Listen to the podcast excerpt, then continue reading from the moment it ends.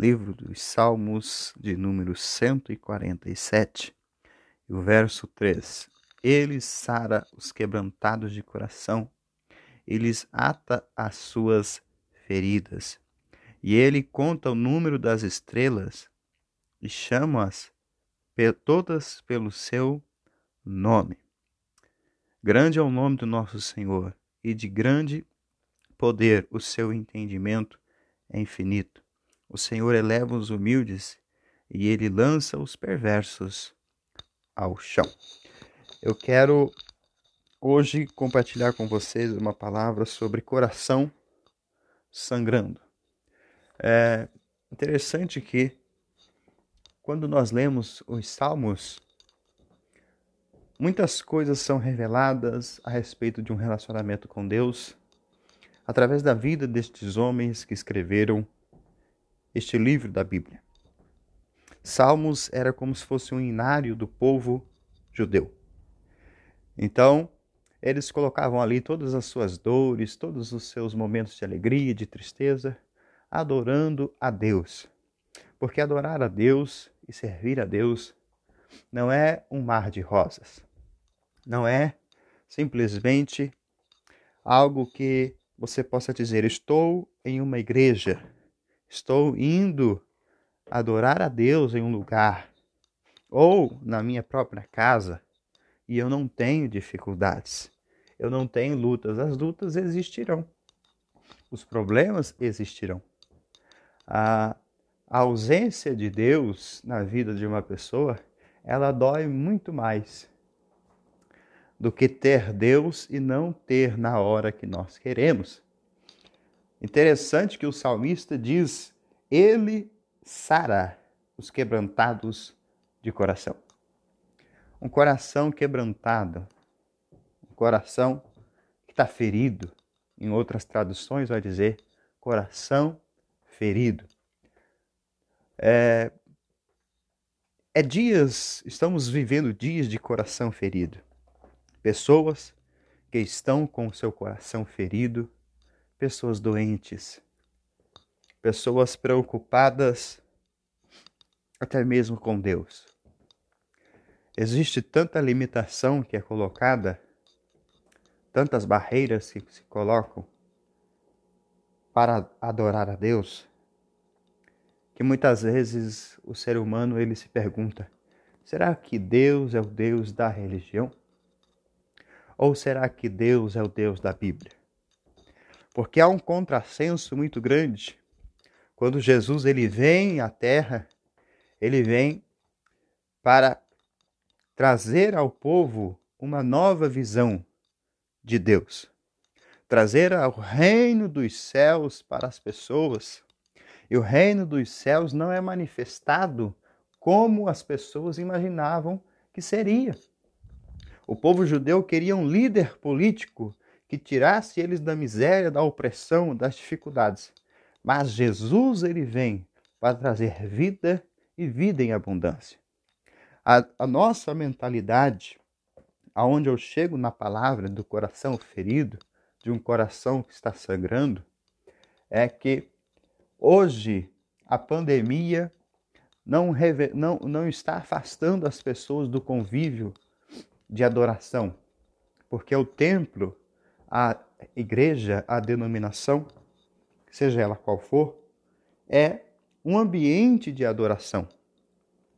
Quando o espaço religioso deixa de ser um ambiente de adoração, ele se torna em um ambiente dogmático. E todo dogma gera conflito porque cada cabeça, cada indivíduo tem uma cultura, tem uma formação. E muitas vezes se utilizar da própria Bíblia como um instrumento normativo de dogma, nós estamos entrando em um momento de conflitos. Porque quando se prega o amor, quando se prega adoração, louvor a Deus, quando estamos adorando a Deus, todos os nossos medos vão embora. Quando nós estamos adorando a Deus, todos os nossos problemas ficam de lado. Quando nós estamos buscando o amor de Deus, a própria Bíblia diz que no amor lança-se fora todo medo. É bem verdade que cada segmento tem as suas liturgias e as suas normativas. Só que a ausência de pregar o amor de Deus, a graça de Deus, a misericórdia de Deus, a ausência disso é tão grande nos dias de hoje que está revelada aí, na pandemia. Pessoas que não estão mais frequentando como frequentavam. E não é problema da pandemia, não. Porque estão indo a mercados, estão indo a praças, estão indo a outros eventos sociais. A vida continuou. A vida espiritual, ela esfriou.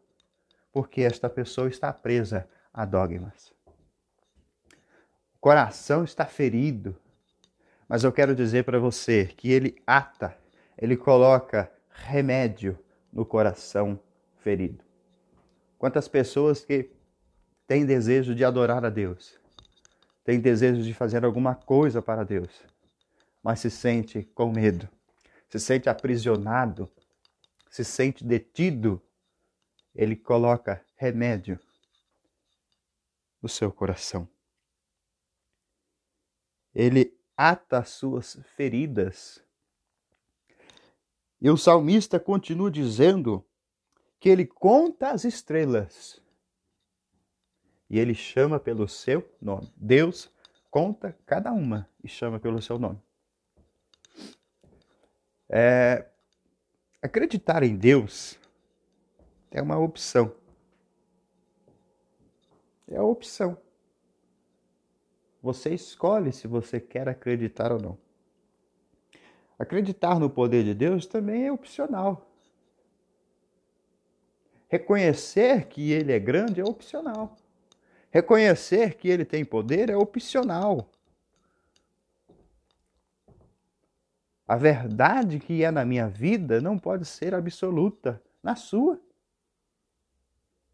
O problema é que nós, muitas vezes, ouvimos de muitos uma verdade religiosa que acaba se tornando absoluta, porque é assim e ponto, acabou. Não, não é.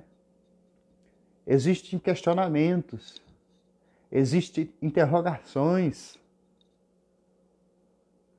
Deus ele tem todo o poder, sim. Deus ele é grande, sim. Deus ele é fiel, ele é verdadeiro. Só que Deus não é formatizado. Deus não é formatizado, ele não tem forma.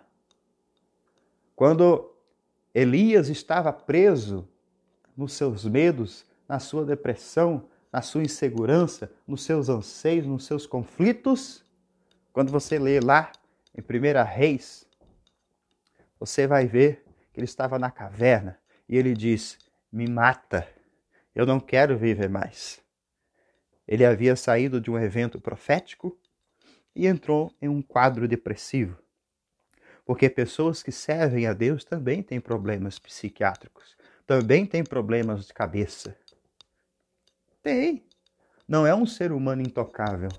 O profeta não, não era, não era é, é, ausente de ter problema de saúde, ele tinha. E ele pediu a morte, e Deus fala assim: O que você faz aqui, Elias? Deus estava com ele dentro daquela cova. Deus estava com ele. Interessante que Deus não se afasta de nós. Talvez você está me ouvindo aí tenha se perguntado: será que Deus está comigo? Será que Deus não está comigo? Será que Deus me ama? Será que Deus não me ama? Se pergunte a Ele agora. Pode ser sentado ou em pé, deitado. Pergunte: o Senhor está onde? E Elias, querendo morrer, ele disse assim: Deus disse para ele: Levanta, come, porque grande é a sua jornada. Deus lhe dá uma palavra e essa palavra lhe traz cura. Talvez hoje o que você precisa ouvir é uma palavra de cura. Não alguém gritando na tua cabeça dizendo que Deus te ama, não, mas você ouvindo uma palavra como esta. ou lendo a Bíblia, como eu acabei de ler, aonde o Senhor diz que ele ata, ele cura o coração ferido. Ele está aqui neste momento para curar o seu coração, o meu coração, o nosso coração. Vamos estar orando, vamos falar com Deus pedindo que ele continue fazendo aquilo que ele quer fazer na nossa vida. Porque a vontade dele é perfeita, é boa e agradável. Amado Deus, eterno Pai, eu quero te agradecer por tudo, por todas as coisas. Ó oh, Pai, eu sei que muitas vezes a nossa fé é pequena e muitas vezes ela não alcança muitas coisas que poderia alcançar. Ah, eu sei que a sua palavra diz que não é pelo muito falar que nós seremos ouvidos.